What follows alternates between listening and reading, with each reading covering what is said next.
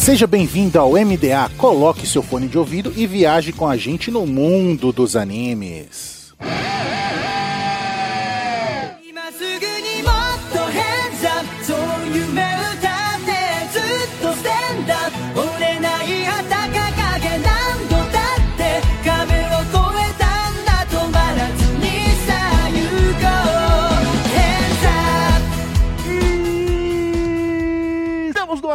O MDA. Seja um navio pirata e uma nuvem voadora, viaje com a gente no mundo dos animes. E nessa semana, vamos para as crônicas de Gelo e Fogo com o arco Punk Hazard de One Piece. Ahá! Eu sou o Raul e só os verdadeiros entenderam a referência. Aqui é o Vulpix. Eu até pensei em fazer uma piada, mas vamos fazer mesmo assim porque começamos assim, né? A piada é esse arco, cara. A piada é esse arco. Isso é muito isso é muita maldade. Aqui é o Lupix, e neste arco descobrimos que a Sadi-chan, lá de Impel Down, na verdade veio de Punk Hazard. Vocês sabem por quê? Por quê? Porque em Punk Hazard tem a substância SAD, que é sede, né? Mas tudo bem. Ah, tá. Entenderam? SAD? Ainda bem que a gente pode cortar tudo isso. Editor, corta. A gente começa depois dos e-mails, né? É, não tem introdução de ninguém. tá? Aqui é o Lucas e vamos para aquele arco Sessão da Tarde. Esse mesmo, ninguém segura esse bebê. É, amigo. E eu sou o Ansi e tá pegando fogo, bicho. Ou tá congelando. Tá um frio pra caralho. É o arco do Todoroki. Não, eu ia falar que é o arco de São Paulo, né? Porque tá quente, tá frio. Eu ia falar que é o arco Madrugada no Rio de Janeiro. Sabe aquela madrugada que você fica com cobertor, aí tu deixa só o pé do lado de fora? Não, não, não. Você tá perdendo aí. É São Paulo. É o clima da, da Grand Line. É calor, frio, chuva, ventaval, sol do caralho, frio da porra. Fica tudo acontece tudo no mesmo tempo, tudo no mesmo dia. É a região sudeste do país, vamos lá. Exato, é, o Rio de Janeiro, o Rio de Janeiro, Rio de Janeiro ainda vem o extremo de calor, tipo, desértico, Rio de Janeiro ainda tem os piratas também. dos piratas, então tá certo, é o, é o Rio mesmo. Já pararam pra pensar que o filho do Akainu qualquer dia é o Todoroki? Exato. Eu ainda respeito mais o pai do Todoroki do que o Akainu. Olha aí. Pelo menos ele ainda é herói, ainda é herói. O Akainu é um cuzão. Pra alguém, o Akainu é herói também, cara. É, né? Então, mas a gente sabe que a gente não pode ter amizade com essa gente que acha isso essas e mais esculhambações com o arco de One Piece após os eventos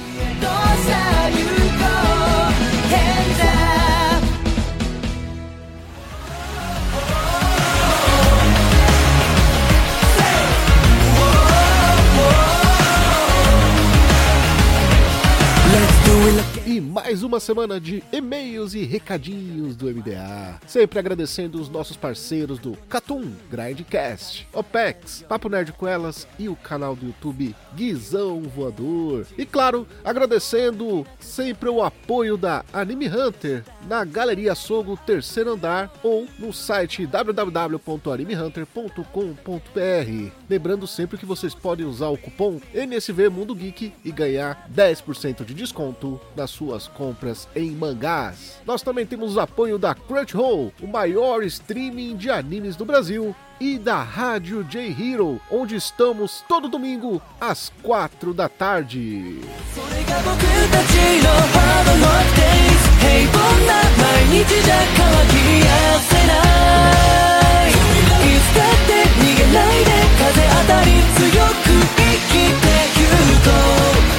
まだ遠く進むべき花で。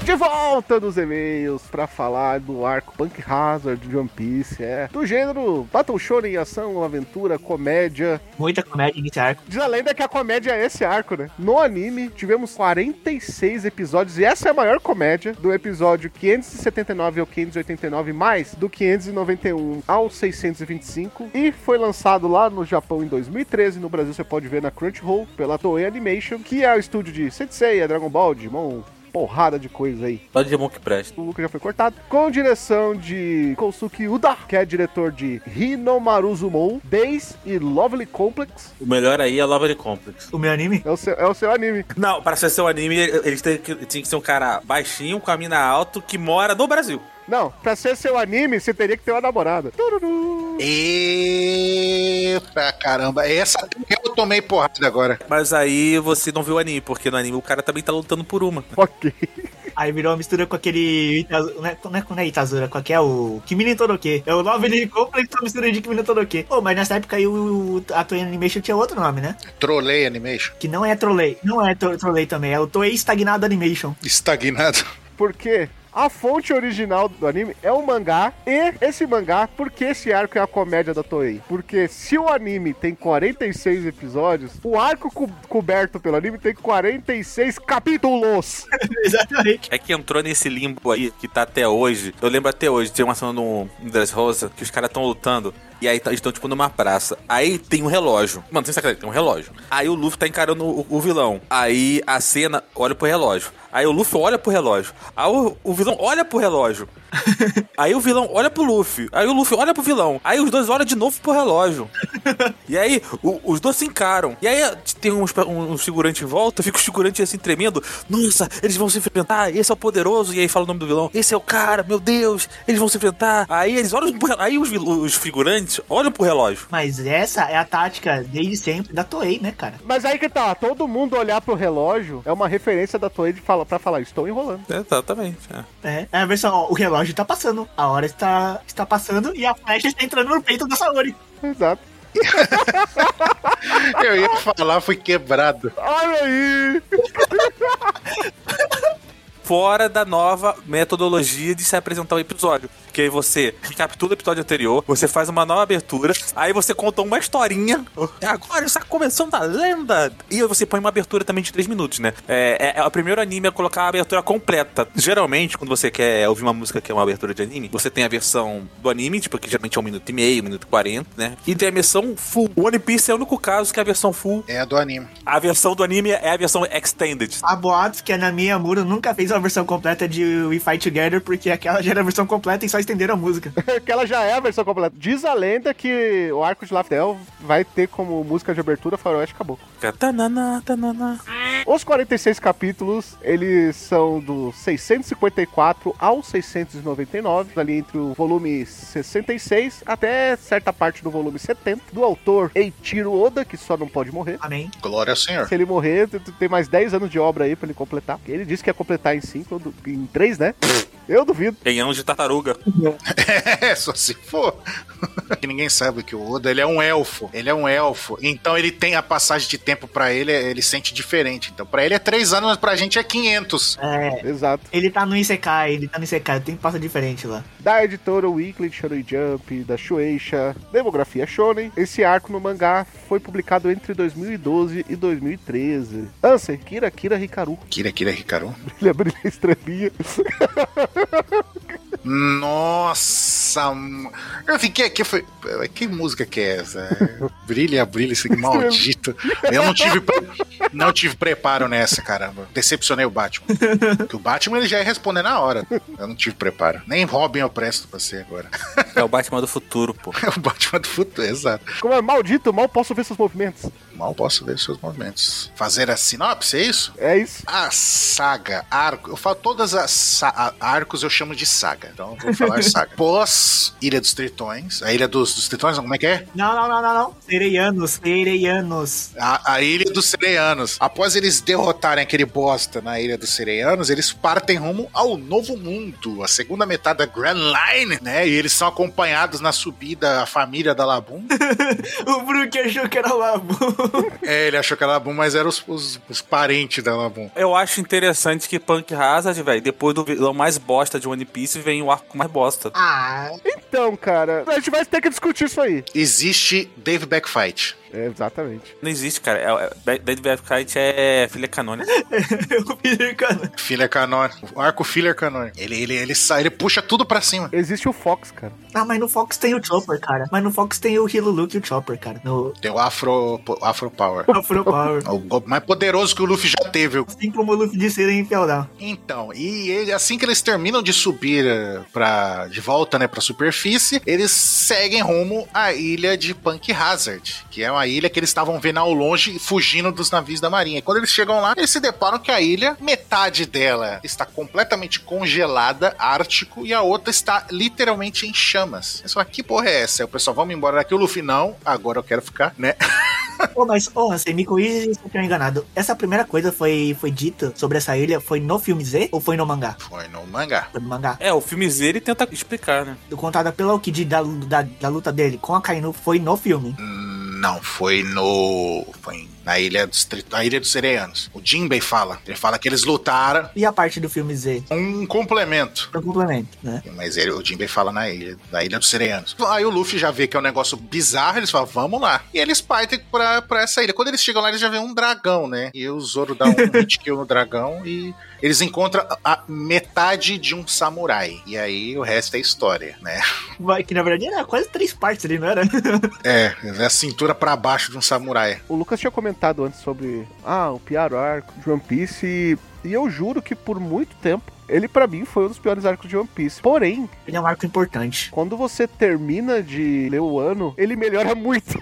Sim, ele dá um enhance absurdo, cara. acontece a mesma coisa que acontece com o arco lá da Ilha no Céu, né? Isso. Não, eu já gostei da Ilha do Céu desde o começo, então eu sou suspeito. Não, eu também gostei de Skypiea. Assim, Skypiea, eu acho ele um pouco, falar seja pragmático, tá ligado? Eu acho ele um arco mais pragmático de One Piece, mas ele é um arco bom. Eu tô entendendo o que você tá dizendo, mas utilidade do arco não muda a questão de qualidade. Porque, tipo assim, mano, quando assisti ele é um. Ah, mas daqui a pouco, velho. Foda-se o que ele vai fazer daqui a pouco, o sentido que ele vai fazer. O vilão desse arco é melhor, do- melhor que o vilão do arco anterior, pô. Mas o resto não. E, e a luta não é tão legal. Cara, esse arco pra mim já valeu só de ter, velho, a Robin virando pro Frank que tava dentro do corpo do Chopper e falando: nunca mais faça essa cara. Aliás, nunca mais faça nada quando você estiver no corpo do Chopper.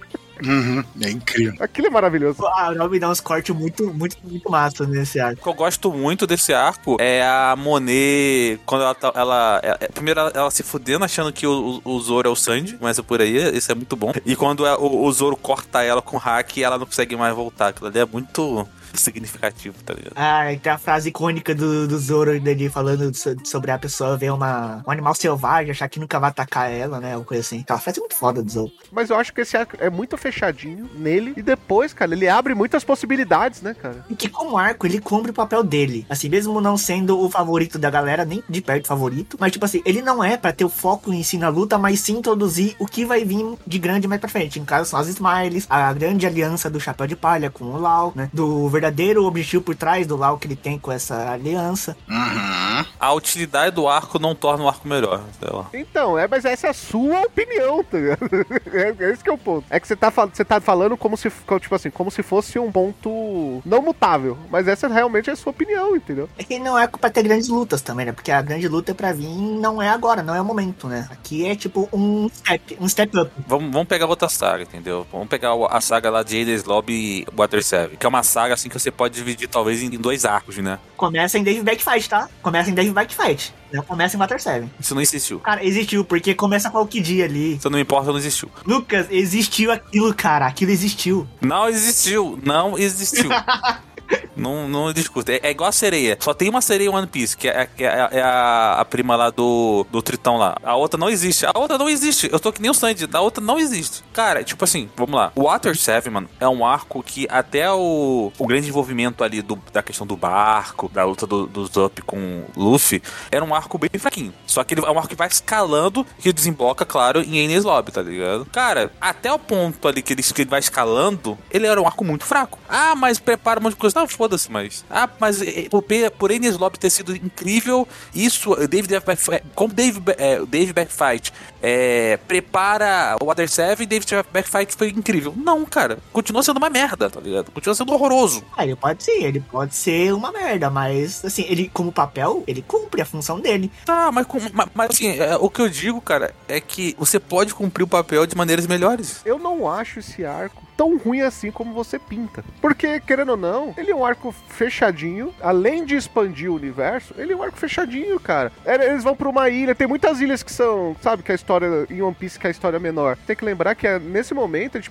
tá conhecendo a primeira ilha do Novo Mundo, né? Porque depois a gente tava submerso até então, né? E é o Oda querendo voltar com as origens dele de colocar os, os alívio cômico que ele sempre gostava de colocar no começo. Porque o que a gente mais tem, além da parte de introdução da história do, desse, dessa nova nova saga, é o alívio cômico do Oda que ele gosta sempre de fazer, né? Com o bando de chapa de palha. Tem essa parte da Robin falando pro Frank nunca mais fazer a careta. Tem a parte do Sandy com aquela hemorragia que não faz nem sentido, que eu odeio aquilo que o Oda fez. Nossa, aquilo me dá um ódio. Me dá um ódio aquilo, velho. Sim, odeio aquilo que o Oda fez, mas a gente deixa quieto. Tem a parte do Zoro ali também, que ele falando. Eu não lembro da parte do Zoro, enfim. Tem as partes do Luffy também ali. Tem a Nami, aquela troca de corpos por causa do Lau também, né? O diálogo do Zoro com a Tashigi. Falando, ah, é é que você me lembra alguém. Então, tudo que vocês estão falando são ideias que o arco transmite. Beleza. São coisas que estão dentro do arco e torna ele um arco legal. Ah, tô ignorando tudo isso porque isso vai desembocar em outra coisa, tá ligado? Não é, não é a questão. Isso tá dentro do arco. Isso é relevante, sabe? Isso torna o arco melhor. Pra mim, esse arco não é sobre o Luffy ir lá e lutar contra o Caesar Claw. É sobre você perceber que no novo mundo algumas coisas são diferentes. Por exemplo, quando chega o Law e você fala sobre aliança pirata, e o bando todo chega no, no Luffy e fala assim: ó, a aliança pirata dele não é a mesma que a sua. E você começa a de- eh, desenvolver isso. Isso é legal. Isso é, o, como o Vulpix falou, é o, o Oda voltando para as origens dele, criar alguma coisa, desenvolver e expandir para algo que vai, que vai chegar longe. E tem desenvolvimento de é, mundo, né? World building. Porque a gente vê. A gente é, é citado antes, que a gente tava até falando, não sei se entrou na gravação ou não. O Jinbe, ele comenta lá, lá na Ilha dos Sereianos, né?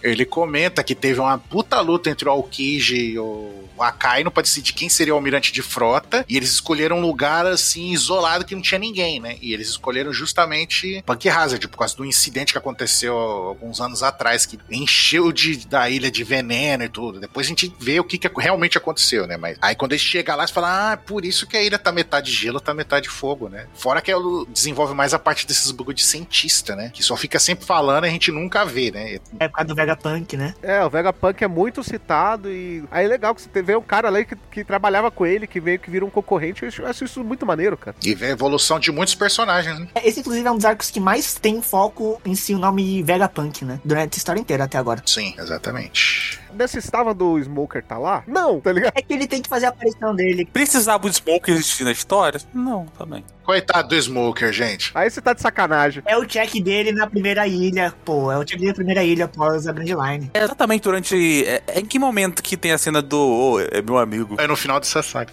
É, ô, ô, pô, sai de cima dele aí, pô. É meu amigo. Fala assim, mano. É, tá o. Do Flamengo. É, o Smoker tá lá, tipo, ah, vão levar as crianças, não sei o quê. Do nada chega o do Flamingo, senta a mão no, no, no, no Smoker, ele tá largado no chão, o do Flamingo ainda pisa na cara dele, assim, tipo, vai matar o Smoker, aí chega o. Ok, Joe, tira o pé de cima do meu amigo aí, pô. Caralho. Você poderia tirar o pé? Pô, ele é meu amigo.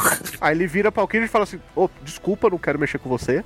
Aquilo ali é puro suco de Rio de Janeiro, mano. Que é, é tipo quando você chega, o, o, o guarda vai, vai te multar, aí você olha assim, aquele cara ali que tá liderando a operação Lei Seca é meu parceiro, estudou comigo. Aí ele fala assim, ô, ô Joãozinho, chega aqui, cola aí, cola aí, cola aí. Aí tu chega assim, pô, João, tô te o cara pra levar meu carro, mano. Aí o João chega lá pro guardinha que tá te multando, qual foi? Libera ele aí. É meu amigo.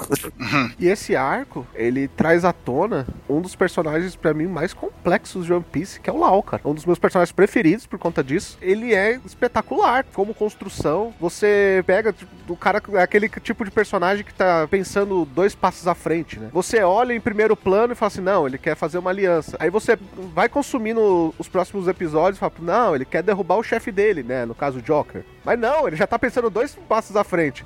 Derrubar o chefe dele é só um andar pra ele derrubar o Kaido lá na frente. Sim, e- eu gosto do Lau, mano. Eu, eu vou te dizer o seguinte: porque talvez depois da Robin, ele é o personagem mais é, plausível. Quando, quando, plausível no sentido assim, que não é caricato, entendeu?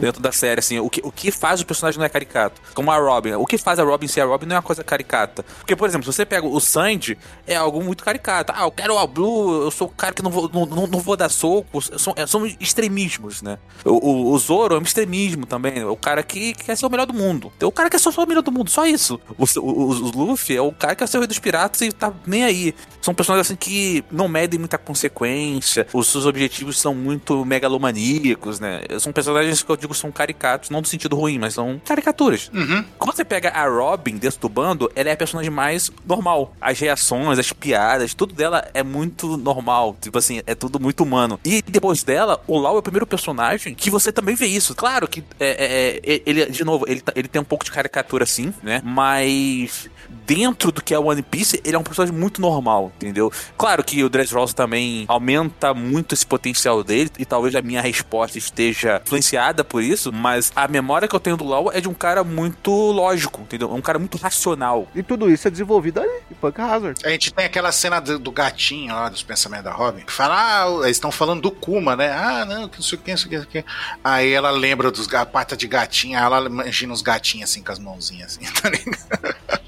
Tem um negócio que não, não tem nada a ver com o que a gente tá falando, mas eu lembrei agora. Senão eu vou falar, senão eu vou esquecer. Que num SBS, um ou dois SBS, antes dessa parte, alguém perguntou assim: ah, como é que é a comida preferida de cada Mugiwara, não sei o que. Aí o Oda vai falando, né? Fulano de tal gosta de não sei o que, o Sanji faz isso, isso. Aí o Zoro, ah, o Zoro gosta de onigiri. Aí fala, só que o Sanji, pra sacanear o Zoro, ele coloca um monte de navalha, tá ligado? Aquelas lâminas de Presto Bar, tá ligado? Dentro do onigiri. Tem uma parte que é tipo, eles estão indo, aí tá a Robin, o Luffy e o Zoro do barquinho, tá ligado? Aí tá o Zoro comendo uns onigiri assim. E aí mostra, tipo, uns um onomatopeia de crack, crack, coisa quebrando, tipo, bagulho metálico quebrando. O Zoro, ele tava comendo os bolinhos de arroz com as navalhas dentro. É tipo um easter eggzinho assim, muito engraçado, mano. Continuando a comentar sobre a Robin, é legal também ela ter o espaço pra ser uma pessoa normal. E poucas vezes ela tem espaço que nem ela tem nesse arco. Ela é aquele ser humano que tem amizade com o Chopper, né? E fala assim: ele é uma fofura e precisa ser protegido, né? E ela protege a imagem do Chopper o arco inteiro, cara. É muito da hora isso. Você vê o carinho que ela tem com o Chopper. Se for parar pra ver, a Robin é a mãe do Chopper, nova mãe do Chopper, e o Zoro é o pai, né? Porque sempre tá os dois cuidando do Chopper.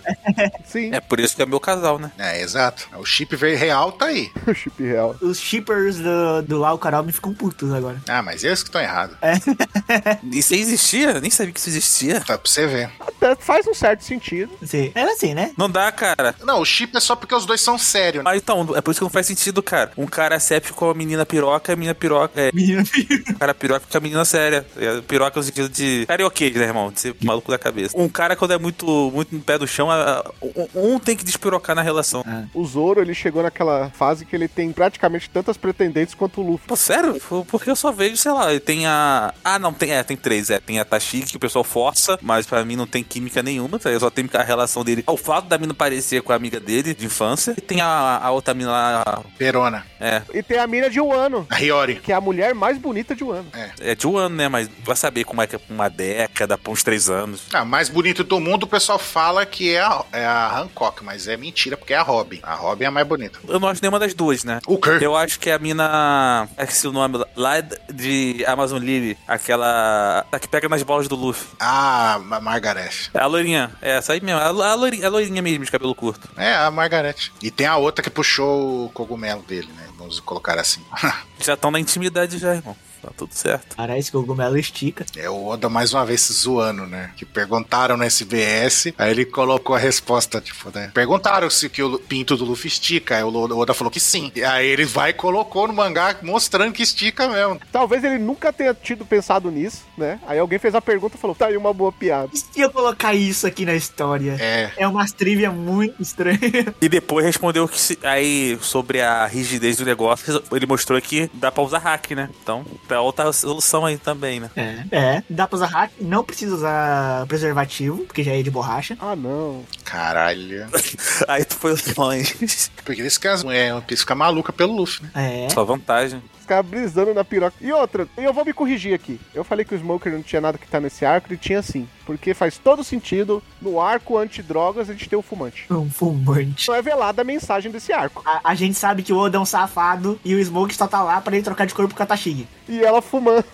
Não, com a camisa aberta. Putaça com o Smoke, Smoke. Vou fumar meu, meu charuto aqui. O legal foi o, o Sanji, sabe? Todo triste de. Quando ele. Ele fala assim, eu não aguento. Nami, me perdoa. Ele vai lá e acende um cigarro. Aí quando ele encontra com a Nami, que tá o corpo dele, ele tá com o corpo todo fudido. ele ainda fica feliz. Pelo menos é o, corpo, é o meu corpo que tá fudido, não é o dela. Aham. Ela também fica, ela fala, puta, se fosse eu tivesse no meu corpo, eu tinha morrido com, com as porradas que ela tinha levado no corpo do Sanji. Essas coisas que eu acho bacana, sabe? O Oda no auge, cara. É da, da comédia, sabe? No desenvolvimento de foreshadowing. Cara, a Monet, cara. A Monet, sabe? É uma personagem incrível, cara. Porque ela é a vilã, mas ela tá sendo obrigada. E ela é a mesma pessoa que, que pode estar sendo durona no- na luta. Aí os caras começam a elogiar ela, falar que ela é bonitinha. Eu acho que foi o Sanji. Aí ela fica com todo, morrendo de vergonha, sabe? Eu gosto da Monet como personagem. Eu gosto tanto da construção da Monet como a personagem em si, sabe? Tipo, o. Como é que, como é que fala? É, da mistura dela com. Da pessoa humana com. É, com eu esqueci como é que fala. É. Furry. Não é furry, pô. Arpia? Mas é, é tem um nome, o, esse mix aí, esqueci como é que fala. Híbrido. Ah, híbrido, isso. Eu gosto dessa forma híbrida dela. Acho que casa perfeitamente com a personagem. Pô, a Monet é muito bonita, inclusive. Porque esse furry mesmo. Wolfover, mano. O Fulpix. É o Fulpix. Ainda não cheguei no nível do Muriel. Né, o Muriel. É que o Muriel é imbatível, não sei. né? E tá muito longe, tá? Tá muito, tá muito longe, tá? Tá muito longe. Se você parar pra olhar, cara, todos os personagens em um arco curto, 46 capítulos a gente pode dizer que é um arco curto, são muito bem desenvolvidos. Sim. Você termina o arco se importando com o Barba Marrom, cara. Sim. Ah, verdade. É um personagem terciário, quintenário, último escalão, tá ligado? Que a gente só viu ele uma vez na história de capa. E ali ele desenvolve ali rapidinho e a gente fica triste quando você vê que ele foi enganado, tá ligado? A gente tá torcendo por ele, mano. É um, é um desenvolvimento foda, mano. Aham. Esse arco é tão surpreendente que você acha que ele não tem nada, porque ele é um arco que o Oda enche de piada e, e e faz aquele.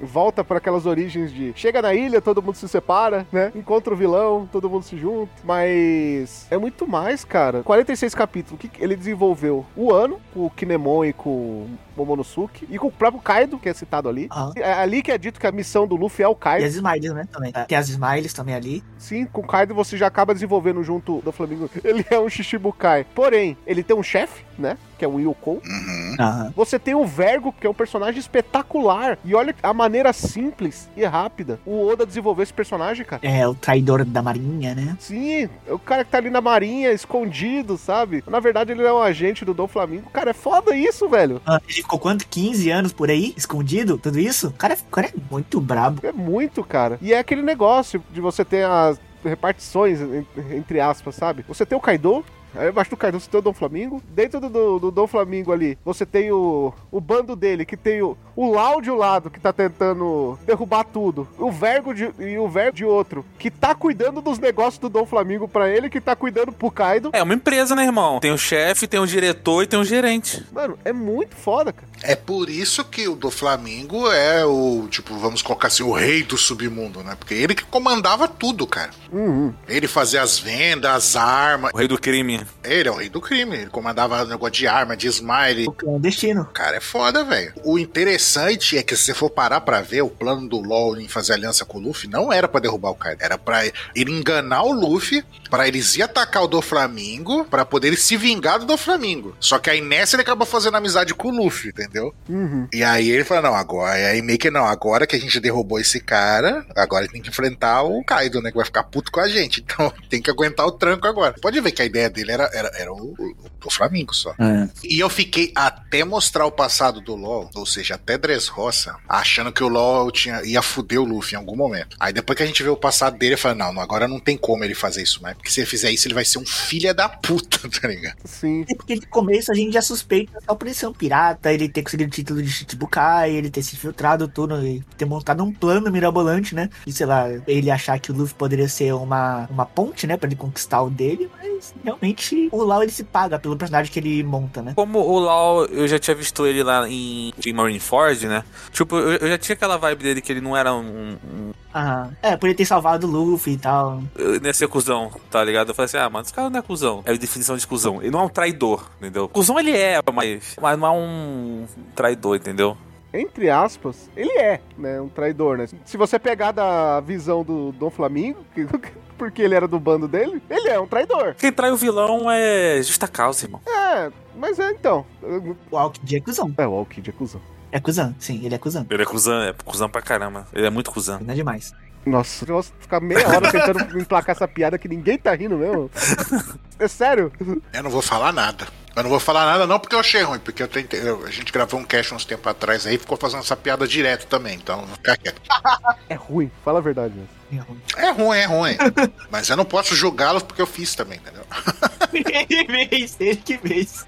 E é um arco onde todos os personagens novos que aparecem ali tem um segredo que aos poucos é revelado, sabe? Que vai sendo desenvolvido dentro do próprio arco, né? O caso é Clau, por por exemplo, você tem. Você acha que o. o principal plano dele lá é com as crianças, né? De querer vender as crianças ali pra quem pagar mais. Aham. Mas aquilo ali é tudo uma cortina de fumaça porque ele tava fazendo de verdade. Aí você acha ali que o principal plano depois dele lá era o, o slime que ele criou lá. Mas não, tudo aquilo ali era pra quê? Pra criar as Smiles artificiais. Aham. E é tudo desenvolvido muito cirurgicamente aos poucos, cara. Quando aparece lá as maçãs se transformando no final, eu falei, caralho! Cara, é muito foda. É, esse muito foda eu não senti. É aí é que me pega. E aí que entra o lance também do Momonosuke, né? Com tudo isso. Sim. O Momonosuke, o próprio Kinemon. Aham. Mas muito mais em particular o, o Kinemon. O Kinemon não, é o Momonosuke, né? Por causa das Smile e tudo, assim, de ser uma fruta artificial falha. Sim. É, falha, falha.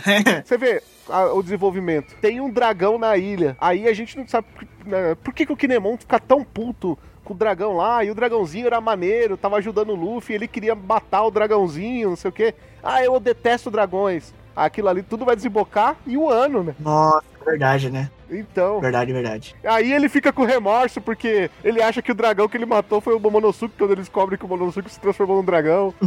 Sim. É muito, muito bem feito, muito bem desenvolvido, cara. Quando, quando chega e desemboca no Kaido e você descobre que o Kaido é um dragão, você fala, caralho, faz todo sentido. É. Isso seja é naqueles tópicos de situações que, tipo, que o arco não se compra, tá ligado? O arco vai se pagar muito depois. Algumas coisas vai pagar depois. Ele é o arco onde ele vai desenvolver algumas coisas pro futuro. Mas tem coisas que se paga sozinho. O esquema do arco, ele é aquela, tipo, eles estão no novo mundo, agora o bagulho é, é pra valer mesmo, não tem conversa. Não pode errar. Não pode errar e o Luffy erra. Tanto quando eles estão lutando lá, aí o, o, o, o Zoro chama a atenção do Luffy. fala, Luffy, não pega leve com esse cara aí não, a gente tá no novo mundo. E o Luffy pega leve com o Caesar Claw e é derrotado. Porque o Caesar Claw usa o poder dele lá e tira o oxigênio do lugar, o Luffy sufoca e cai. Fo- Foi, eu tenho hack do rei, mas você ainda precisa respirar. O Luffy é capturado nessa hora, então tipo, é... O Luffy subestimou que os inimigos fazem com o Luffy, ele fez agora, Ele achou que seria mais o Rody Jones, coitado do Luffy. entendeu? Diferente do Rod Jones, ele é um, é um inimigo fortíssimo, cara. Ele é forte, cara. Pô, ele é um idiota, mas ele é foda, ele é um Logia. É o famoso bom e burro. Se o Caesar Claw enfrentasse os Mugiwara antes, ele ia solava todo mundo, cara. Sim. É, antes do time skip. Inclusive, é nesse arco que o Luffy tem aquela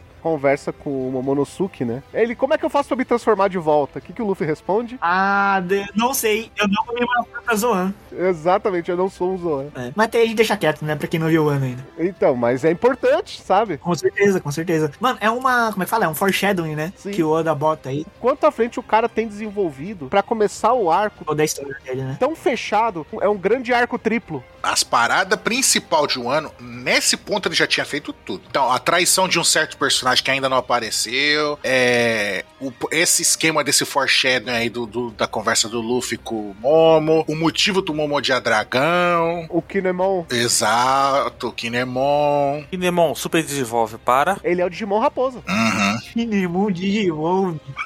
o esquema, todo o esquema do Doflamingo, que a gente vai ver depois na saga seguinte, a relação com o Kaido, A importância da Smile. a importância das Smile, depois a gente vai ver o negócio da Big Mom, que o Caesar tá envolvido também. É. Depois a gente descobre que ele fica fazendo trabalho por baixo dos panos pra ela também. Então, tipo, tá tudo ligado, cara. E isso o Oda já tinha feito antes, porque se ele, mano, se ele não tivesse desenvolvido antes, ele ele ia se embananar, cara. Não ia ter como. Fazer todas essas relações, tá ligado? É foda, foda. Não, é, é assim, que One Piece tem uma grande aventura que é bem amarradinha. Quer dizer, eu, eu sou um cara que eu realmente não acredito que o, que o Oda, tipo assim, tinha tudo planejado antes, tá? Não, tudo, tudo não, mas vai, de, de em blocos de arco, sim. Sim. Por exemplo, tipo Punk Hazard, até o final de um ano, claramente ele tava desenvolvido. Com certeza, com certeza. É que, assim, você não chegou a ver, ler o ano, né, o Lucas? Nem assisti. Não. Esse é o ano então, hein, Lucas, pra você começar, né? É Kuzan, é o ano, é, tá foda, viu? É a SAD, é, mas é, é tudo, tudo, que ele, tudo que ele abre é, desde Punk Hazard, ele fecha, sabe? Aí a gente fala, ah, então tá. Então tudo que você abriu aqui, você concluiu. Concluiu da melhor forma? Talvez sim, talvez não, mas ele conclui, sabe? Uhum. É isso, é, é o arco de abertura, né, pô? O- é- a magia do Oda é dele conseguir fazer arcos dentro de uma saga, onde ele pode dividir todas as partes, as funções, você abrir uma coisa e fechar em outra, né? Você ter e ter arcos bem sólidos nisso. O sólido não quer dizer que ele seja bom, mas ele é sólido em sua função. Perfeito. Não é porque anteriormente ele abria e fechava muita coisa na própria ilha que, que as pessoas iam, sabe? Ah, ia chegar na tal ilha ele abria e fechava tudo ali. Que ele tem que fazer isso no novo mundo. O novo mundo, como são pessoas muito mais fortes, muito mais influentes, Ele pede mais complexidade. faz muito mais sentido você fazer vários lugares com pessoas que se conectam, né? Porque são pessoas influentes ali. O mundo inteiro gira Sim. e, tipo, é globalização, acho. A globalização chegou em One Piece. Mas é, pô, é aquela coisa que a gente sempre fala. One Piece funcionaria sem o Luffy estar lá. Funcionaria? Funcionaria muito bem. Uhum. Porque o mundo de One Piece é vivo. Sim. É. Ele não precisa do protagonista, o Luffy existe ali. Caesar Crow é um personagem que já tinha sido pensado, por exemplo, em Skypiea. Não, não, aí não. Com certeza não. Não. Vamos pra uma coisa mais embrionária. Punk Hazard, as Smiles e o Kaido. Tipo, é, é isso que eu falo assim. Às vezes tem muita coisa que eu realmente acredito que as, as pessoas falam assim, não, aquilo vem lá de trás. Cara, o cara, muitas vezes o autor, e principalmente em histórias grandiosas como One Piece, e assim, claro que é um mérito do autor, tá, gente? Isso aí a gente não pode tirar. De criar um universo que. Mano, quando o cara é pica, o cara é muito bom e ele, e ele consegue criar um universo grandioso, ele mesmo se retroalimenta, entendeu? Que o cara assim, porra, eu, cria vários personagens durante um arco, que depois ele fala assim, e se eu usar aquele personagem pra puxar o- agora, entendeu? Muitas vezes isso acontece. Sim, concordo, concordo. O, o do Flamengo é um personagem que aparece, se eu não me engano, a primeira vez, Já é. é, com o Bellamy, lá atrás, em Skypiea. Isso. Aí eu falo assim, mano, eu não acho que toda a ideia do, do Flamengo tinha sido pensado lá. Não. A parte do, do Flamingo que ele desenvolveu pra valer mesmo foi pelo menos ali quando eles estão em, em Sabaody a primeira vez. Sim. Porque tem os caras lá do, do- dos escravos lá. Não, não, sim, concordo contigo, mas tem algumas coisas que até sobre o, o, o do Flamengo, tal- talvez já tenha sido respondido, né, no mangá da parte que eu não li ainda. Hum. É, que, que eu nunca vou esquecer de um diálogo que na, na Guerra dos Maiorais que tem do, do Flamengo com, com o Moria, né? O Guia com o Moria, o outro Shibukai na época. Que quando ele vai matar o, o Moria, o Moria fala assim: tá, quem mandou tu me matar? Aí ele fala assim: foi o Fulano? Aí ele fala assim: mais alto. Nossa, né? Aí ele fala assim, pô, foi o Sengoku, ele mais alto. E aí ele olha assim com cara de espanto e o do Flamengo vai lá e age, entendeu? E nessa hora o Mori já sabe quem é o cara mais alto, né? Tudo leva a crer que foi o Gorosei, né? Eu sei, mas, mas assim, se você pegar nessa altura da história, não poderia ser, sei lá, um Kaido, entendeu? Se você olhar assim, Pode ser, pode ser. Faz até mais sentido. Faz até mais sentido, com certeza. Isso não foi talvez de fato respondido, aí você supõe, tá, tá entendendo? Uhum. É um diálogo que pode ou não vir a ter explicação. Aham, não, sim, sim, aí eu concordo, concordo. Mas outra coisa do, do Flamengo que já tinha sido, com certeza já tinha sido desenvolvido, é o esquema dos Smile, porque tanto que ele comenta quando aquele carinha dos escravos lá, fala, ah, chefe, me ajuda, não sei o que, ele, ah, você pode, eu- tô deixando o negócio dos, dos tráficos de escravos pra você, você- agora é teu, você pode tomar conta, fazer o que você quiser. Agora a era não é dos escravos, mas é dos Smile, ele fala. Sim. Então ele já tinha desenvolvido toda essa parte, pelo menos a parte do, do, do Flamengo de produzir Smile, vender no mercado negro, escambau, isso ele já tinha feito. É, ma- mas já é uma, uma, uma parte mais próxima, né? Tipo assim, Sim, sim. Já comenta que o Kaido já tinha não sei quantos subordinados ali usando Smile e a gente vai ver isso em Wano. Isso já é comentado em Punk Hazard. E, e outra, cara, é, o Oda, é claro que é um grande absurdo falar, ah, não, o Oda já tava pensando tudo até aqui desde o começo. Não, claro que não. Mas em grandes blocos, Tem pontos chaves, né? esse é um bloco absurdo, porque vamos parar pra pensar que o primeiro capítulo de Punk Hazard é o 654. E ele fecha com o final de, de Wano, no capítulo 1050 e tanto. Ah, é quase metade do seu mangá. É praticamente um grande bloco de 400 capítulos. E tudo isso interligado. Exatamente. E isso ele realmente tinha pensado que ele tinha os, a foto dos caderninhos dele lá. E outra, Quando ainda tava no time skip, ele tinha o caderno lá, é, Kaido, o outro Big Mom, aí tinha um lá que tava Revolucionários, ou seja, ele já tava começando a trabalhar nos Revolucionários. É porque assim, quando você para pra conhecer co- como grandes histórias, né? Quando eu digo grandes histórias no geral, às vezes filme, Uhum. mas, mas é, é- é mais pra quadrinho, né? Quadrinho, mangá, franquias, como elas são desenvolvidas, você vê assim que parte de uma ideia, né? Tanto é que quando eu, eu, eu falei sobre Boku no Hero, a minha crítica era assim: o Rokiroshi ele claramente tinha uma ideia do que ele queria escrever de história. Falou assim: eu quero criar uma história de um moleque que não tem poder, mas ele consegue virar super poderoso por causa disso, justamente pelo fato de ele não ter poder e ele ter a, a sapiência, né? E aí depois você descobre que na verdade ele é o cara mais poderoso e ele vai ser o melhor cara com maior potencial. Ele queria escrever essa história. Uhum. Ele claramente queria escrever essa história. E ele começou a escrever. Só que durante essa história ele falou assim: tá, beleza, eu tô montando esse personagem, mas o que eu vou fazer de mundo para se apresentar pra ele, entendeu? Tem autores que, por exemplo, que eu- talvez seja o caso do Oda, que ele fala assim: ok, eu quero essa história aqui e eu tenho esse início, esse meio e esse fim. Isso. E aí ele vai escrevendo. Uhum. O que eu sinto, tá? Assim, ele, ele- lembrando, início, meio e fim. Certo. Ele foi escrevendo ali até, talvez, ali até o time skip, até Impel Down, mais ou menos. E aí ele falou assim: ok, eu fui, escrever, eu fui escrevendo, fui direcionando pra aquele meio, pô, e aí. Com todo aquele contexto que ele foi criando do início pro meio, ele viu que se apresentou e falou assim: ok, a partir daqui dá com, os, com o que eu já fiz criar coisas pro futuro, entendeu? Poxa, é, vam- vamos lá pra uma coisa lá atrás. Arlong, Arlong Park. Arlong Park volta em Ilhas dos Sereanos, entendeu? Volta Isso. mas não necessariamente ele tinha intenção de isso voltar. Entendeu? É, é- é nesse ponto. Só que ele falou assim: Poxa, eu criei algo lá atrás com um cara que é tritão. E se eu fizer isso agora? Entendeu? É, é isso que eu falo assim: que algumas coisas se apresentam. Eu não sei, viu? Quando você tem o Usopp mentindo sobre ver peixes gigantes, não sei o que, não sei o que, comentando isso, tipo, ele, claro, eu, eu não acho que ele tinha tudo extremamente desenvolvido na cabeça até ali, mas, sim, ele ia chegar em em um momento nessa ilha. Essa ilha já tinha sido pensada, sabe?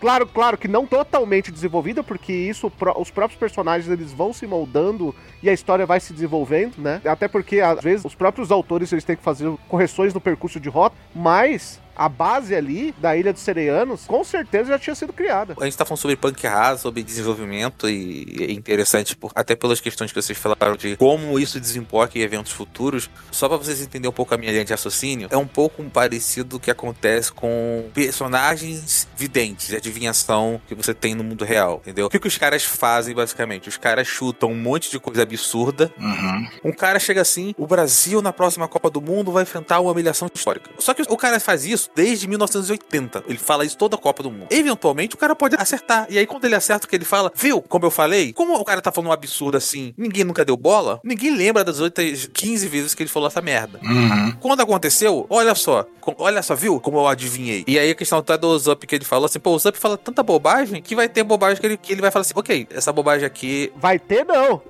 Mas por causa do Zop, eu acho que o Oda fez assim, não, ele é um mentiroso e fala um monte de mentira. Aí ele deve ter pensado no conceito do personagem. Ó, Em algum momento eu vou pegar, vou pegando as mentiras dele e vou tornando realidade. Sim. Ele inventou um monte de historinha e depois ele foi aos pouquinhos colocando. Aí não pensou, ah, não, no capítulo tal eu vou fazer. Não, eu acho que isso não. E, por exemplo, e o caso do que a gente tá falando de desenvolvimento, por exemplo, do Arlong. O que ele já tinha desenvolvido lá no Arlong era o Jinbei. Não a aparência do Jinbei, não como é que ficou o Jinbei depois. Mas ele já tinha, tipo, criado a ideia do personagem. O Arlong era parte da tripulação do Jinbei, que é um Shichibukai. É isso que ele tinha feito. Aí depois que ele come- deve ter pensado e desenvolvido o Jinbei que a gente conhece hoje, entendeu? Mas ele já deixou esse gancho aí. Aí, por exemplo, o negócio do Arlong Park parecer um parque de diversões lá em Sabaody, ele com certeza inventou isso muito tempo depois. Que o Arlong tinha uma irmã, ele inventou isso só na Ilha dos Sereianos, entendeu? Isso, mas só que, tipo, ele deixa margem pra poder desenvolver aquilo, entendeu? Mas o básico do básico, talvez até a questão de escravização e tudo mais, e do preconceito com o diferente, né, que é o que, que acontece ali com o Arlong, talvez esse básico ele já tinha na cabeça. E aí ele só desenvolveu depois. Ou não, mas, assim, a gente não tem como estar na cabeça do Oda, né? Não, não tem, não tem. Não, o pessoal que fala que ele pensou em tudo é louco, é louco. Não tem como. E é esse o ponto que eu tô, que eu tô querendo chegar. É exatamente isso que o Lance comentou agora. Mas aí que tá, ninguém tá falando que ele pensa em tudo. Quando a gente falou de blocos, foi o que eu falei lá no começo da conversa. É questão de desenvolvimento. Então, vamos voltar pra Punk Hazard, por exemplo. Quando eu falo sobre ele começar aqui e fechar em um ano, é como o Anse comentou agora há pouco. Ele tem elementos básicos que ele vai colocando e aí ele vai criando galhos conforme a história vai acontecendo pra complementar tudo. A base ele tem, mas daquele bloco de arco, né? Por exemplo, que você vendo hoje, claramente você vê que de Punk Hazard até o fim do ano é um bloco que ele tinha planejado pra começar aqui e terminar ali. Mas não significa que ele pensou em tudo, tudo, tudo desse bloco quando começou Punk Hazard, entendeu? Ó, o esquema do Oden, é que você não, você não viu o ano ainda, mas tem um personagem chamado Oden. Uhum. Ele é extremamente importante pra história, mas tipo, quando eles estavam lá em Skype, ali, quando eles vê lá o poneglyph que tá escrito que o Roger passou por ali, não sei o que, ele com certeza não. hein? Nossa, eu duvido muito. Que ele já tinha pensado no Oden, o carinha de Wano e o cara. Não, não, não foi. Ele deve ter pensado isso, tipo, vai lá em Sabaody, quando o Ray Lee fala, tipo, não, a gente não sabe dessa língua, não. A gente não é estudioso igual você, falando pra Robin. Uhum. A gente é só pirata, ainda, tipo, fala assim. Nessa parte, talvez ele já tenha pensado no Oden, entendeu? Mas aí o que, que ele faz? Ele puxa o negócio de lá de trás. Que pensam assim a longo prazo, né? Que não pensam apenas em saciar um desejo, né? O, o Oda talvez ele, tipo, ele tenha pensado assim numa figura, ele tinha, sabe, ele, ele pensou na, na- na figura, ele pensou nos imperadores, ele- talvez ele pensou em tudo, em vários contextos, e aí ele foi desenvolvendo, entendeu? E aí, aí a partir, de novo, e aí do que a história se retroalimentava, Uhum. sei lá, vocês falaram que Punk Hazard é capítulo 600 e pouco. 654. Tem, mano, 600 capítulos, velho. Mano, tem uma caralhada de mangá de shonen aí da, da própria Jump que não chega em 600 capítulos. Bleach não chegou a isso, ou chegou, sei lá. Enfim, com 500 capítulos, tu já tem uma história que, velho, tu já tem material, já tem personagens, tu já tem sociedades ali estabelecidas que você já. A história já se alimenta sozinho, entendeu? Uhum. E aí o cara, como. E aí, se o cara fez aquele esqueminha que eu te falei, eu sei o início, eu sei o meio e eu sei como a minha história termina. Como eu vou contar essa história, aí é outra conversa. E aí o Oda, ele, durante isso, ele foi aprendendo. E aí eu voltando porque eu, eu questionei isso sobre Punk Hazard. Porque todos os méritos que vocês estão falando assim, ah, Punk Hazard é tão incrível porque olha só como ele prepara tudo isso assim. Cara, Punk Hazard, quando eu assisti Punk Hazard, foi um arco muito mérito do anime, ou demérito no caso disso, mas foi um arco pra mim muito arrastado. É, é, Foi um arco desagradável. E olha que eu assisti Dressrosa depois. Apesar de ser um arco mais curto que Dressrosa, pra mim Punk Hazard foi um arco mais chato que Dressrosa assistindo. Eu acho que é um demérito da Toei, porque o arco, ele é muito mais dinâmico no mangá, entendeu? Sim, Só que tem toda aquela conversa que a gente teve lá no começo do podcast, né? 46 capítulos virar 46 episódios, rola uma enrolação ali, né? A gente tem que lembrar do arco anterior, da própria Ilha dos Sereanos. A luta final no mangá é rapidíssima, né? É papum. Quantos episódios viraram no anime? Não, parece que o Rod Jones deu trabalho. Ele não deu trabalho. Ele foi tipo um Minion pro Luffy. O anime, ele é maçante nesse momento. Mas aí, de novo, você. Bom que você falou do, do, do é, arco dos serianos lá. Mas assim, não é novidade. Esse one by one, né? um- É, um capítulo por um episódio, tá, pra- tá até hoje, tá ligado? E Dressrosa, mesmo com todos os problemas, Dressrosa foi gigante por si só, é uma grande. Dressrosa cansa porque é grande, não é porque é uma história cansativa, eu acho. Pelo menos eu, eu, eu entendi assim. Você viu Whole Cake? Só um pouco assim, cara, só um, um pouquinho de nada. Ah, então, então se prepara. É. Porque Holy Cake é cansativo no mangá. É verdade. Holy Cake era pra ser uma saga incrível, mas ela é, nossa, chega uma hora que você não aguenta mais a saga, tá ligado? Isso no mangá, É como se você estivesse comendo o bolo da Big Mom inteiro sozinho. Sozinho. É como eu- falei, eu, eu tinha a mesma linha de pensamento que você. Porque anteriormente eu só tinha visto Punk Hazard no anime. Ao ler o mangá, minha cabeça mudou muito. O Raul até mandou mensagem pra mim aquele dia falando: caralho, Vulpix, o, o anime tem o mesmo tanto de episódio que o capítulo. Eu falei: pois é, Raul, não tem como você assistir pela Toei. E é muito dinâmico os capítulos, cara. É. É muito dinâmico. As piadas são muito mais rápidas, tem tudo um time certinho. O problema, eu, nem vou fazer comparativo com outros arcos, porque, sei lá, eu não sei como é dividido a direção dos arcos de, de One Piece. Eu acho que tem um problema de direção nesse arco, sabe, no anime. Ele tem um problema de, de ser maçante, porque o, o próprio arco se cria uma barriga porque ele precisa ser longo pra afastar o mangá. É um problema que gera outros problemas, tipo, ah, Naruto tinha o grande problema de você ter que colocar um monte de filler, né? Mas se você não tá vendo semanalmente e você quiser pular os fillers e, ver só a história de Naruto, tá ali. O, o problema de One Piece, na minha opinião, é que ele, ele praticamente não tem fillers, porém, em algum momento, a, a conta chegou, sabe? O anime tava muito perto do mangá. Sim. E a conta começou a chegar no Novo Mundo, sabe? No arco Sereanos, a conta já tava chegando. E Punk Hazard, ele- a conta chegou e a direção não ajudou. A direção tornou muito mais maçante. Quando eu vejo o anime, eu concordo muito com você, Lucas. Eu falo, pô, é maçante, cansa. Aí eu falo, pô, eu quero ir logo pro outro arco, até porque Dressrosa é muito bom. Porém, o mangá é dinâmico. O mangá é uma crescente, né, cara? A a gente até comentou isso no último cast falando de One Piece, que, tipo, depois do, do time skip, aí eles voltam pra Sabaody, aí vai Ilha dos Tritões, Punk Hazard, Dress Roça, Zou, Whole Cake, o ano é uma crescente sem parar, cara. É que a, a parte da, da grande vantagem de você assistir o anime de One Piece é unicamente o grande elenco de dublagem que eles têm ali no, nos personagens deles, sabe? É isso que torna diferente o anime. Mas se você co- colocar todo o resto, com parte de história e trama, é melhor você optar pelo mangá. É um negócio que eu até falo com o pessoal. Pergunta assim: ah, qual que é o seu anime favorito? Aí eu não falo One Piece, o pessoal fica, ué, não, One Piece não é meu anime favorito. É meu mangá. Mangá é favorito. Agora, anime, aí já, tipo, tem muitos outros que são melhor anime do que Aí já é Code Geass, né? Aí não tem como. Code Geass. É, Code Geass é bom mesmo, é bom mesmo. Principalmente quando chega nos filmes ali, ó, é o ápice. Não, não, eu já vi que lá no Trello eu quase deletei o cartão ali. eu só não deletei porque aparece no histórico ali que eu deletei. Não, só um deletou porque só quer deixar a pica pro outro. Fala Assim, não, eu não vou perder essa oportunidade de ver alguém se fuder.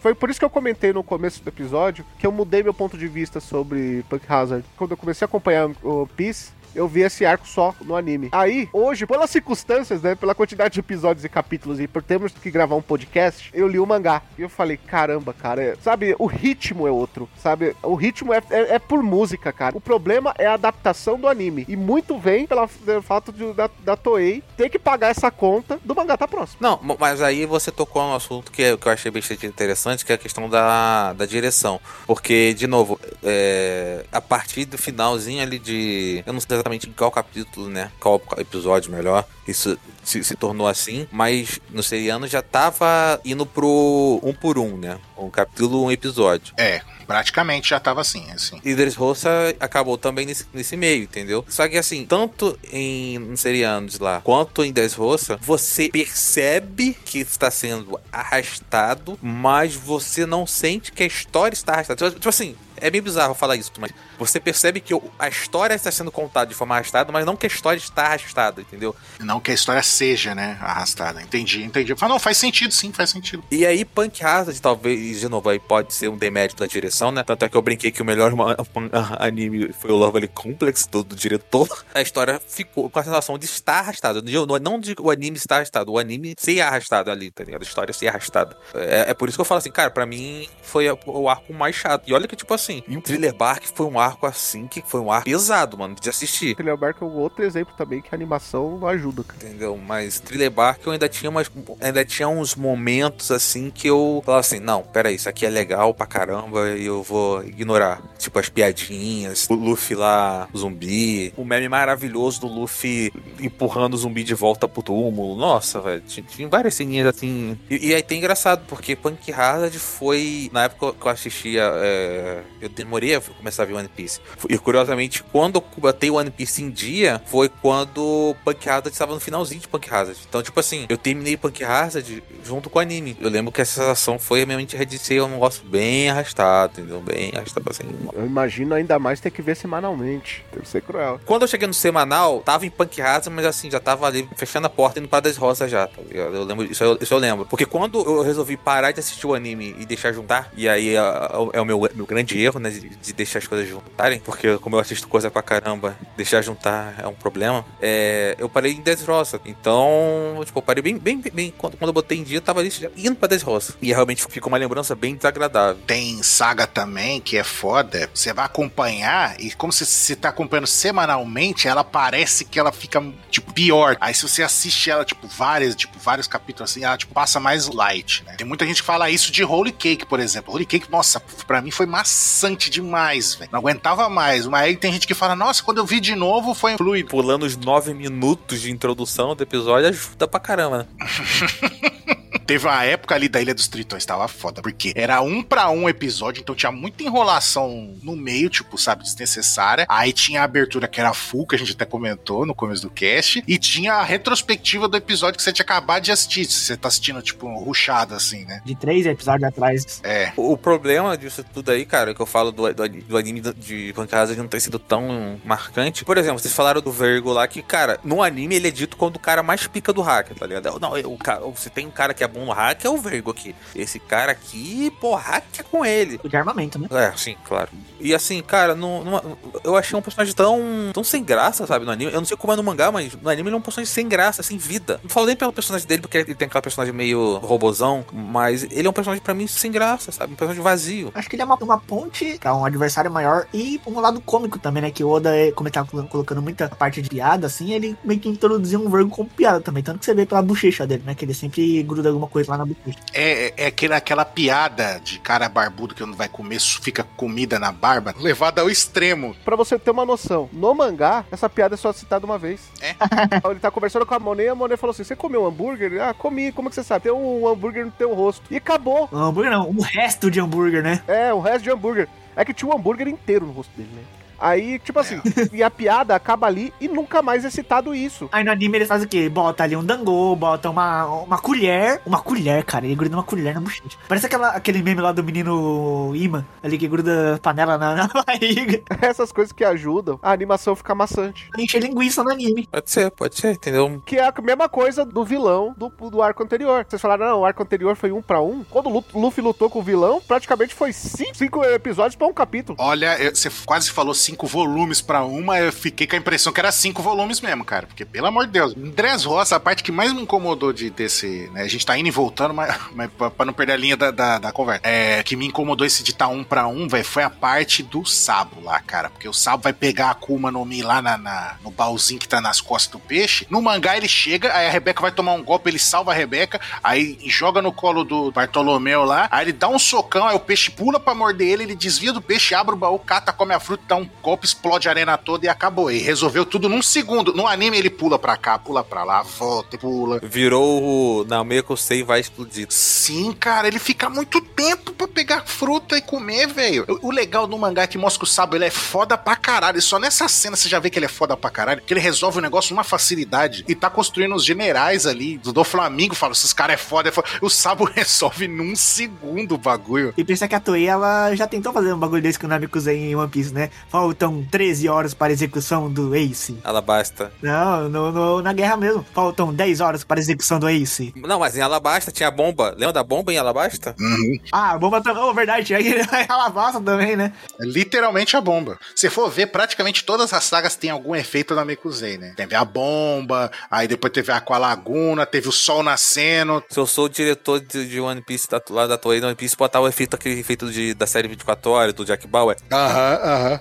Tatu, tatu, tatu, o reloginho passando. É, é, é que o pessoal, os diretores geralmente eles gostam muito de cavaleiros. É, não, tem que ter as 12 casas ali. É, a Toei, ela tem que botar alguma coisa de regressiva ali. Tem que botar, tem que botar. Dress Roça tem a porra da, da gaiola que tá fechando. De gaiola, é, o Zoro defendendo uma gaiola com a espada. Holy Cake, o relógio de Holy Cake é a Big Mom chegando. Hum. Ela tá vindo e ela vem destruindo tudo. Eu falo, mano, não dá pra feitar, enfrentar essa mulher, velho. Os caras tá fugindo dela. O vilão, se você for parar pra ver o vilão da saga, não é nem a Big Mom, é o, é o filho dela. Porque ela é o relógio, é a bomba relógio do bagulho. Porque ela, se ela chegar, acabou. Você fala de Dressrosa, da gaiola, né? Eu acho que a mesma casa foi destruída umas 15 vezes, que toda cena tinha a porra da casa empurrando lá o- o- um pedaço do palácio lá. Só voltaram o Tate ali.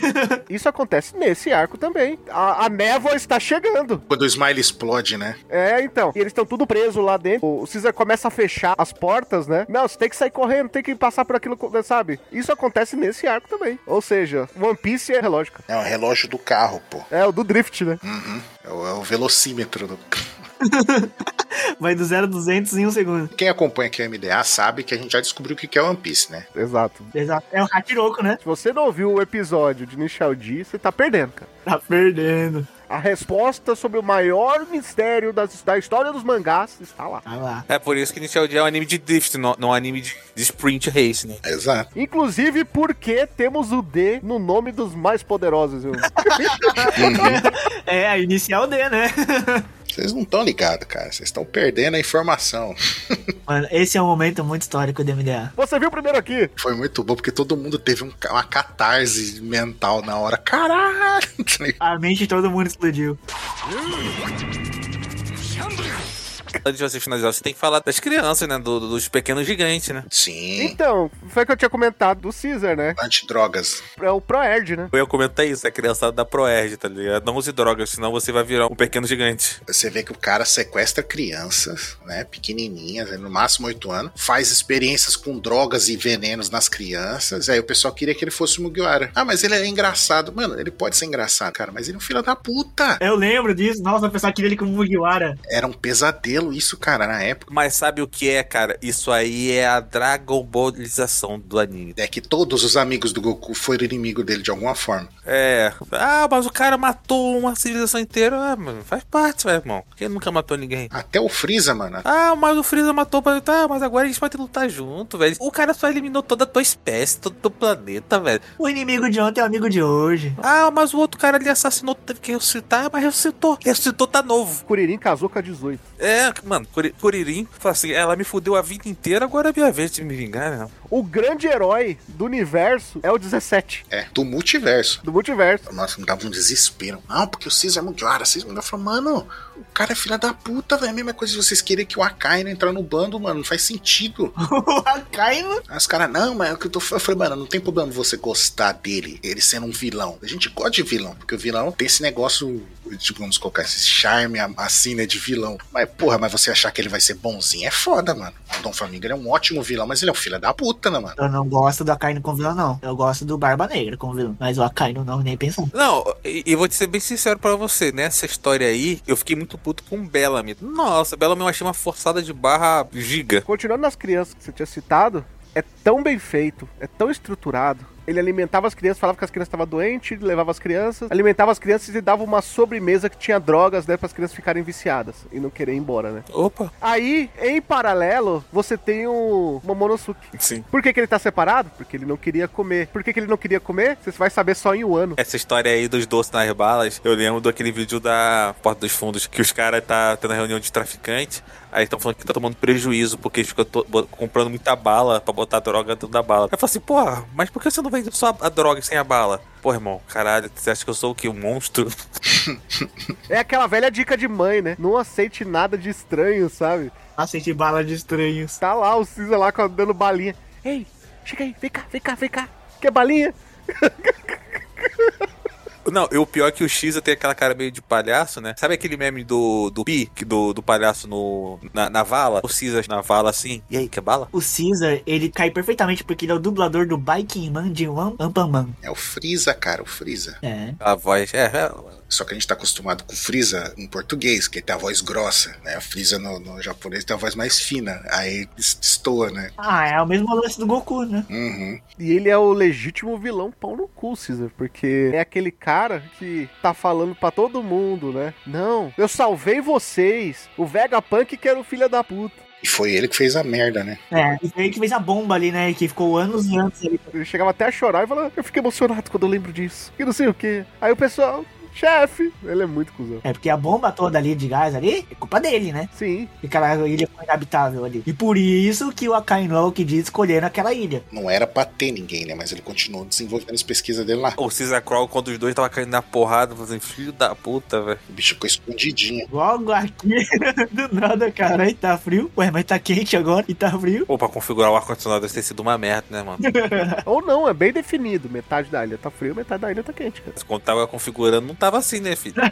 É, no momento da, da briga ali tava difícil. Seria mais ou menos, tipo assim, São Paulo e Rio de Janeiro. Você tá em São Paulo, tá garoa, frio. Aí você vai lá, atravessa a Rio Santos lá, não sei o que. Você chega no Rio, tá um calor do inferno. É o Egito no meio da tarde. E quem tava no meio ali? Morreu de choque térmico? Ninguém fica no meio. Pra que, que a pessoa vai ficar no meio? Tem uma fucking montanha no meio.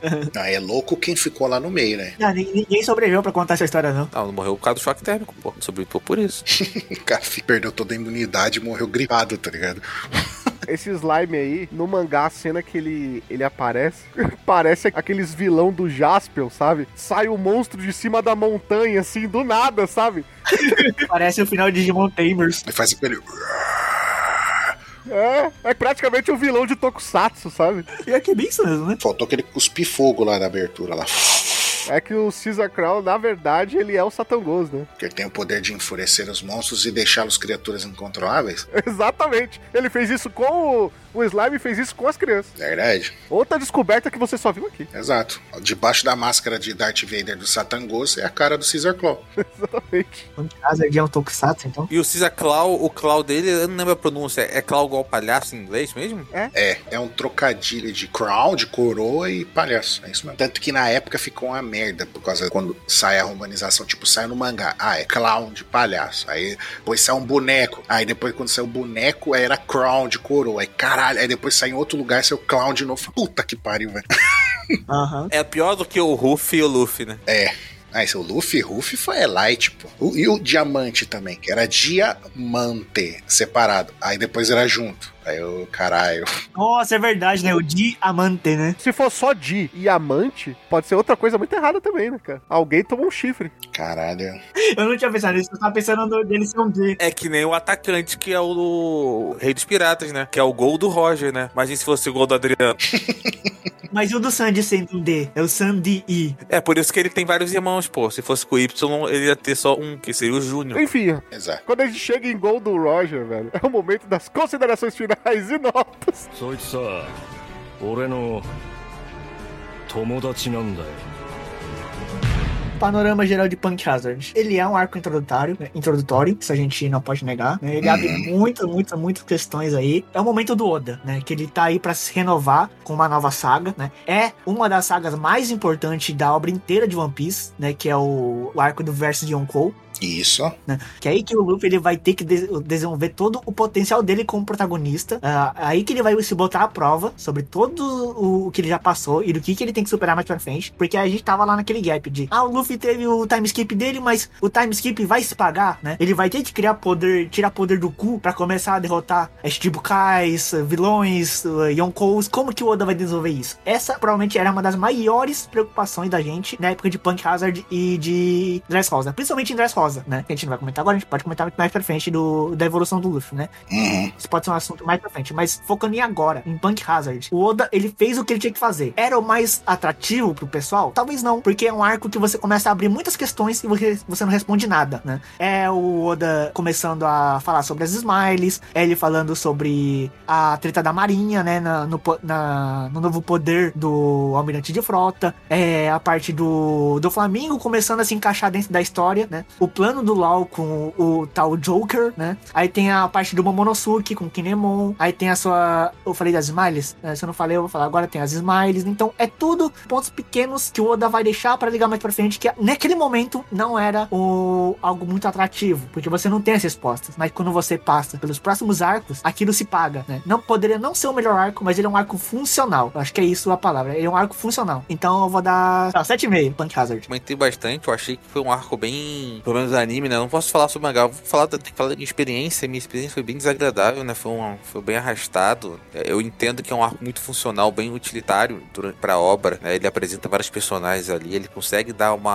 direção, pri- principalmente pro personagem como o Lau, né? Dar uma direção do Flamengo. Ele dá uma situada, não dá uma direção que é um personagem meio não direcional da obra, mas ele dá uma situada no Smoke ali naquela, naquele momento da história dá uma é, situada na, na relação da Marinha até então. Então, assim, é um arco muito utilitário, mas como uma obra de entretenimento que One Piece é, que isso a gente não pode negar, não foi um arco muito interessante, entendeu? Por mais que ele seja um arco utilitário que acaba se pagando ao longo do tempo, ele ainda assim é um arco, no ponto de vista de entretenimento, um arco problemático. É um, um arco com muitas ideias boas, com muitas informações úteis, mas ainda assim é um arco ruim de ser assistido, entendeu? Claro, tem efeitos de direção, tem efeitos de da Toei, né? Tem toda essa, tem todo esse contexto aí que tem que ser levado em conta, mas eu vou avaliar o anime. O anime tem esses problemas, né? são inegáveis. Então, com todos esses pontos, todas essas coisas ser levadas em consideração, eu vou dar nota 6. Punk Hazard, ela é sim uma saga introdutória ali, um arco introdutório, né? É, tem muito mistério. Eu acho que eu não senti tanto essa parte maçante, né? Por causa desses mistérios que tava. O Oda tava atacando a nossa cara ali, no, no- pelo menos a primeira metade desse arco. Quando eles estão ainda explorando a ilha. Caramba, o que essas construções? Caralho, esse dragão falando. né? Esse cara quer soltar as pernas,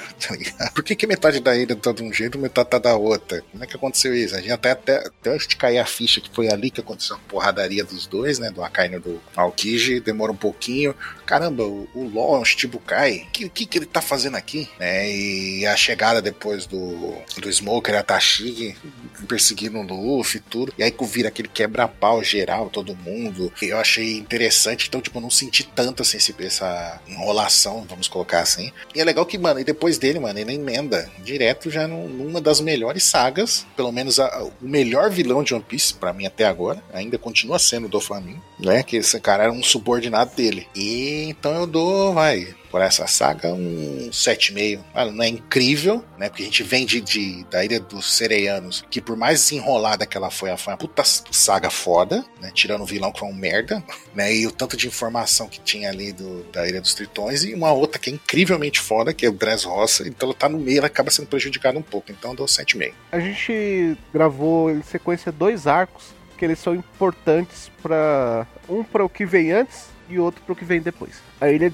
dos Sereianos, como a gente tinha comentado no próprio episódio, ele fecha arestas para a tripulação começar a navegar pelo novo mundo e conhecer novas coisas. E esse arco tem toda essa relevância de começar a trazer o rumo dessas novas coisas. A gente começa a descobrir que tem esses Yukos, que além da Big Mom, que tem outros caras eh, que são super fortes. E a gente tem a questão da Aliança Pirata, tudo, é, a gente tem a questão do, do Momonosuke, do Kinemon, Smoke, cara, tem muita coisa legal ali. Ah, tá, mas isso é desenvolvimento para os próximos arcos, beleza. Cara, pra mim, o Caesar Crow, ele já é um, vilão à parte. Ele é um ótimo vilão. A luta dele com o Luffy é muito legal, sabe? Ele é um vilão inteligente, ele usa, né, a questão do de usar o gás até pra tirar o. Como o ar ele é um gás, então ele tira o ar do, do adversário. O Luffy tem que lutar a uma certa distância pra não ficar sufocado. É, depois que você vê aquele vilão do, último arco, esse vilão é ainda mais maravilhoso, entendeu? E aí você tem a questão das crianças, é, você tem todas as descobertas e todos os segredos que começam a ser revelados. E eu acho que isso é até o próprio Oda falando assim: olha, a partir daqui vários mistérios serão revelados e isso começa a acontecer realmente, sabe? Porque esse arco ele introduz isso, né? De você revelar vários mistérios a cada momento. Se a gente começar a olhar daqui pra frente One Piece, ele vai começar a fazer isso. Ele vai começar a revelar vários mistérios. O cerco começa a se fechar, né, pro, pro grande arco final de One Piece. Cara, é um trabalho árduo que Punk Hazard tem e pra mim ele faz com uma inteligência sem igual. Abre de uma maneira espetacular, fecha de uma maneira espetacular.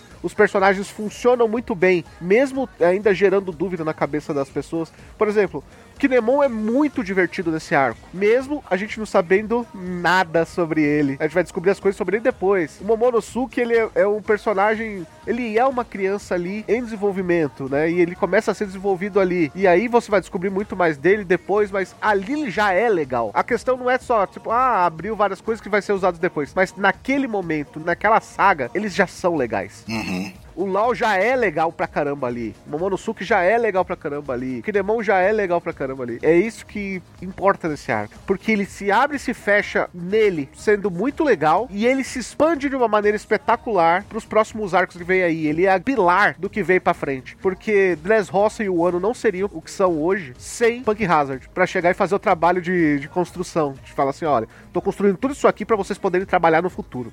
Então, pra mim, é 7,5. E com 3, 7,5 e um 6 do Lucas, a média ficou 7,1 pra esse arco de One Piece. E daqui pra frente é só, ó, só lá pra cima, hein? A energia é só lá pra cima porque Dress Roça veio aí. Aportão pra lua? É, Dress Rosa é bom. né? Na lua tá outro personagem. Você estará mais pra frente. ou não, né? Ele tá nas histórias de capa, na verdade. Fica na história de capa só. E aí, vocês gostam do arco de Punk Hazard? Vocês querem um episódio sobre os capítulos de capa de One Piece? Lembrando que você pode dar aquela nota maravilhosa, assim como a gente deu. Se você nos escuta no Spotify, você pode só clicar no botãozinho lá e dar a nota que você acha pertinente pro arco. Se não, você pode mandar uma mensagem pra gente no próprio Spotify ou no aplicativo que você usa para ouvir o podcast no próprio site no mundodosanimes.com ou também pode mandar aquele e-mail maroto para podcast@mundodosanimes.com. E claro, pode ser nosso parceiro nos ajudando a crescer, chegar lá na lua. Caramba. É só acessar catarse.me barra MDA. E antes de terminar, eu tenho que fazer aquele agradecimento todo especial para os nossos apoiadores Bárbara Rigon, Bruno Rezende, Guilherme Lores, o Anão Vagabundo, Marcos Paulo e Thiago Patês. Olha aí. Eu ia falar não. O anão vagabundo? Ah, é. O anal vagabundo. Vocês cuidem desse anão vagabundo aí, porque logo, logo, ele manda aí pro podcast Fate Kaleid Prisma área, vocês vão ter que gravar essa porra aí. Ou os filmes de Code Geass. Se o anão vagabundo mandar a gente gravar feio, a gente põe um anão vagabundo pra gravar com a gente. Ah, mas e se for. E se tiver mais um apoiador me apoiando pra mim não gravar? Ele vai usar um nome fake. Eu só apoio o Silvio Pix não participar do Cast X, tá ligado? Mais específico. Exato. eu já ouvi todos os podcasts do MDA, eu nunca vi Silvio Pix no podcast, então ele não pode gravar. Hum, é. Isso aí é outro, com outro participante, aí outro podcast. Quer saber mais? Veja lá no Limite, que nós ficamos por aqui. Até o próximo episódio. Tchau. shining, but the sun is shaded, and ついて私を消されて孤独を